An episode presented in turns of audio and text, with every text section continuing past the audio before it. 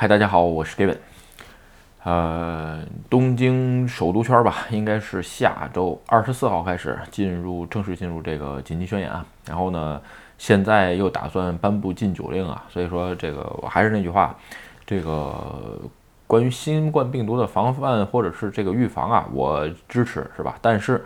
啊，政府如果这个过多的限制人民生活，是吧？这个越权这个事儿，我还是比较反对啊。这个酒像禁酒令这种东西，呃，一旦开一旦开了先河，可能成为永久，是吧？这个虽然我自己也不太爱喝酒啊，但是我不想政府的权力过大，是吧？所以，呃，对这种事儿我还是持保留态度，是吧？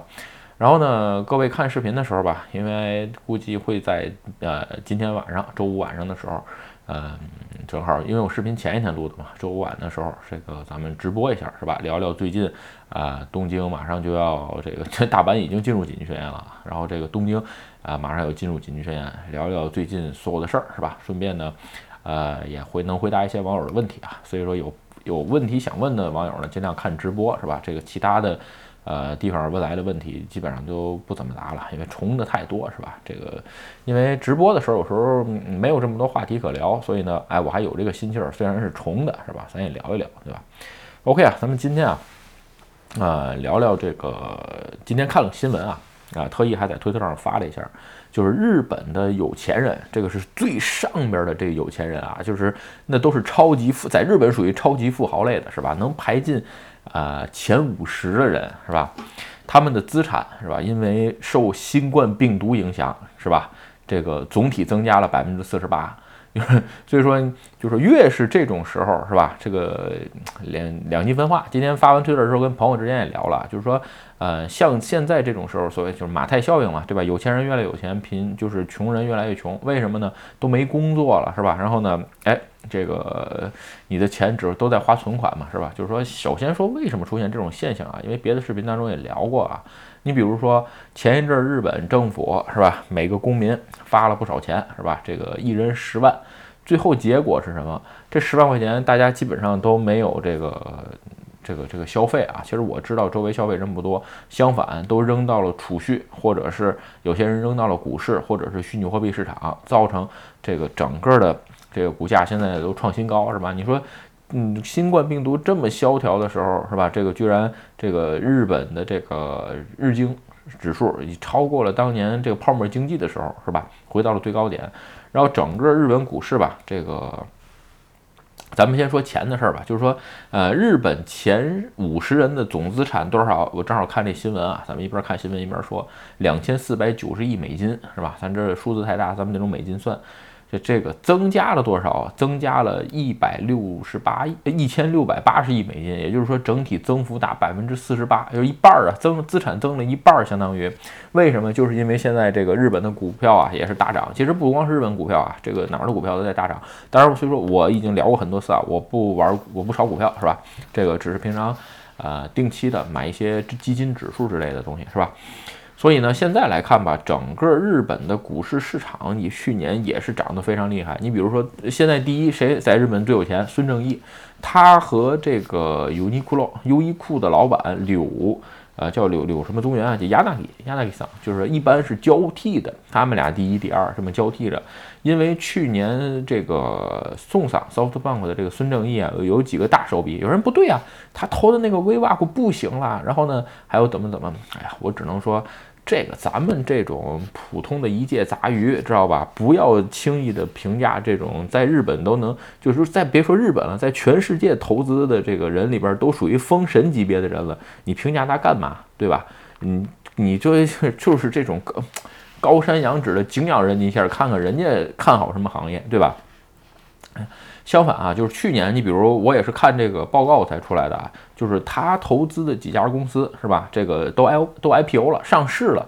嗯，比较有名的是吧？这个美国的一个这个也像饿了么一样这配送的，叫 DoorDash 是吧？这个上市了。然后韩国的亚马逊叫什么？呃，酷榜。这两天啊，我跟客户开会的时候，总听客户提起来韩国的酷榜，韩国的酷榜，我这什么玩意儿？哎，我突然看这个新闻才发现，哦，原来这玩意儿是韩国的亚马逊最大的，这个应该也不能最大说不上吧，是韩国大型的这个，呃，购物网站，相当于京东啊什么这这这种地位啊，因为这两件儿是吧，一下就基本上就是，换句话说，再加上他把这个 ARM 卖掉了等等啊，就是个人资产纯增就翻了一倍，相当于四百四十四亿美金是吧？原来是两百多亿。然后呢，另外一个像有尼像有尼骷髅这种是吧？快时尚是吧？这个柳景柳景正，它也是哎增加了百分之九十。虽然增加的没那么多，不像孙正义增加一倍是两倍是吧？这个但是也增加了百分之九十，四百二十亿美金，对吧？也就是说啊，在这种时间点啊，其实你各位能看这个呃整个的这个就是说。呃，分布吧，大概就是说这种，呃，就是说优衣库啊，这种就是说面对低，就是所谓的降级消费人群的这个，哎，生意其实还是非常好做，是吧？另外一个就是说像孙正义这种，哎，抓住时间点投资啊，等等，就是回报还是蛮不错的。主要的原因还是因为日本的股市大涨啊，涨的是，呃，真的是比较多，是吧？另外一个就是说，嗯，新闻当中走出美露嘎林，是吧？美露嘎林这两年在日本确实是，嗯，新兴一类的啊。这个山田金太郎应该是前五十个人里边，就是前排进前五十位的人里边，他排第二十五位。但是在去年一整年，他的资产是纯增资产当中所有人当中最多的，是吧？就是资产增加率是最高的。为什么？确实是因为新冠病毒不好，新冠病毒的影响，慢慢的这个网购啊，包括等等等很多很多的原因啊，就是更多的看好这种啊购物网站，是吧？所以呢，慢慢的就是这些呃，就是说在。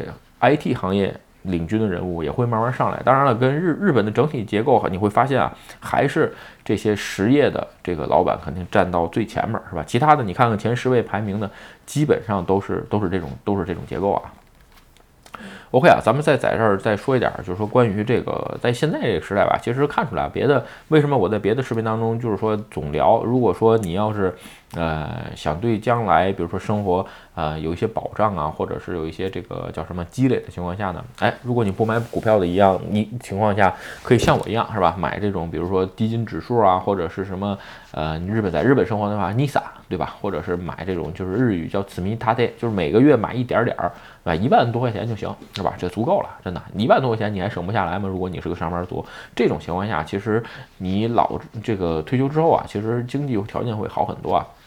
然后再加上，就是说日本整个的现在产业结构吧，慢慢都在发生变化。这个终身雇佣制已经抵消了，对吧？所以这种情况下，还是呃更多的去给自己创造副业也好啊，或者是自己就是说呃增加更多的营收，你都不一定非得是创一个业，是吧？你比如像我一下这个录个视频也好啊，或者是比如赚一些做一些转卖啊等等也好啊。比如说今天跟朋友在 Clubhouse 聊过，突然有个话题啊，做了一个 Clubhouse 用的小设备，是吧？这个。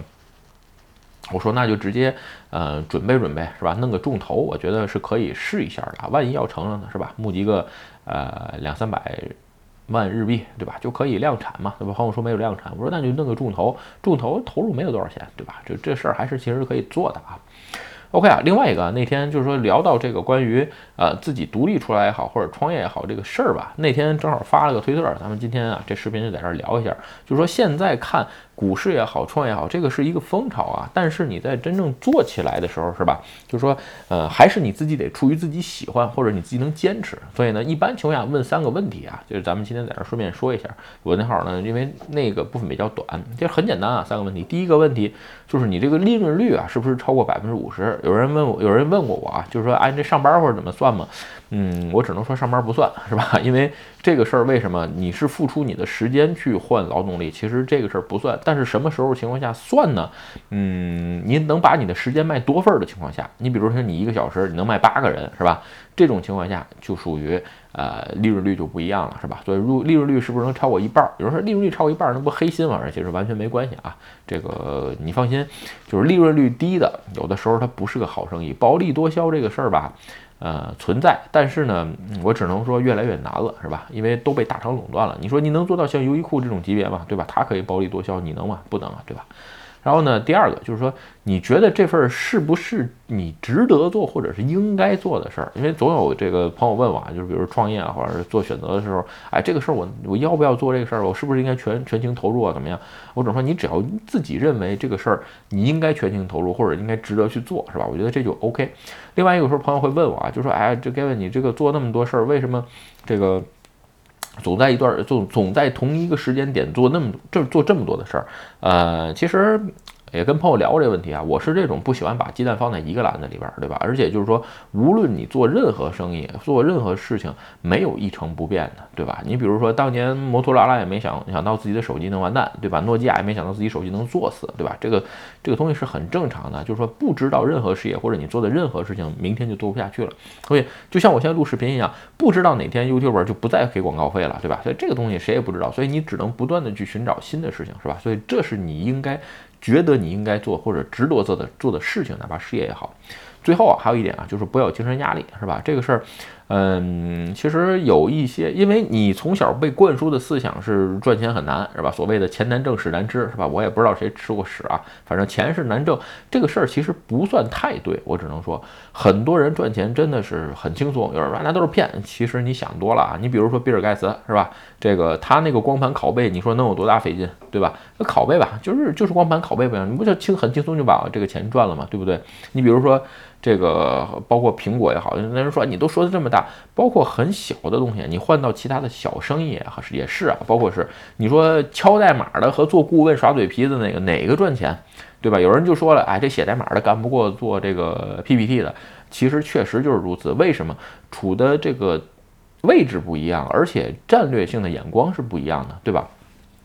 真正实施的人，他对于商业模型还有很多时候是不太理解的，所以呢，这件事儿一定是轻轻松松的，自己没有一个压力的，你选择的一件事儿，你才让你持久。你看，包括我刚才说的那些富豪也好，就是说他们没有说。呃，精神压力特别大。当然了，有时候有一些压力是很正常的，但是肯定不会持续。因为什么？你一旦有精神压力过大的话，这件事你很难持续，对吧？所以吧，在现在这个时间点吧，呃，包括 IT 也好，是吧？这个整个股市也好，能看出来，呃，两极分化会越来越严重，对吧？这个富人会利用。各种时机都一样会赚钱，所以说资产并没有缩减，对吧？穷人呢，哎，赶上红利的时候呢，可以赚一点钱；真正没赶上红利的时候，就只会越来越穷，马太效应，对吧？最后一点就是说，当你真正想出来创业或者是独立出来的时候，你一定要问自己，刚才就是说你一定要问自己。几个问题是吧？我一般是这么三个选项是吧？利润率是不是超过百分之五十？另外一个就是说这件事儿是不是我值得应该做的事儿？有时换句话说，如果说这个事儿我能找到找到别人替代我做，哎，有可能对于我来说不是一个最好最优的选择是吧？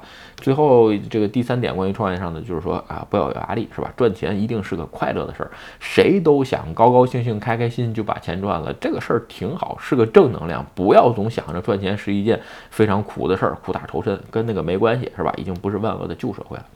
OK 啊，今天的视频啊，咱们就接一条日本我看的新闻吧，顺便聊聊这个日本这个富人为什么钱越来越多。另外一个创业的时候怎么给自己做选择，是吧？OK，今天的视频啊，就跟大家聊到这儿。如果你觉得我的视频有意思或者对你有帮助，请你帮我点赞或者分享。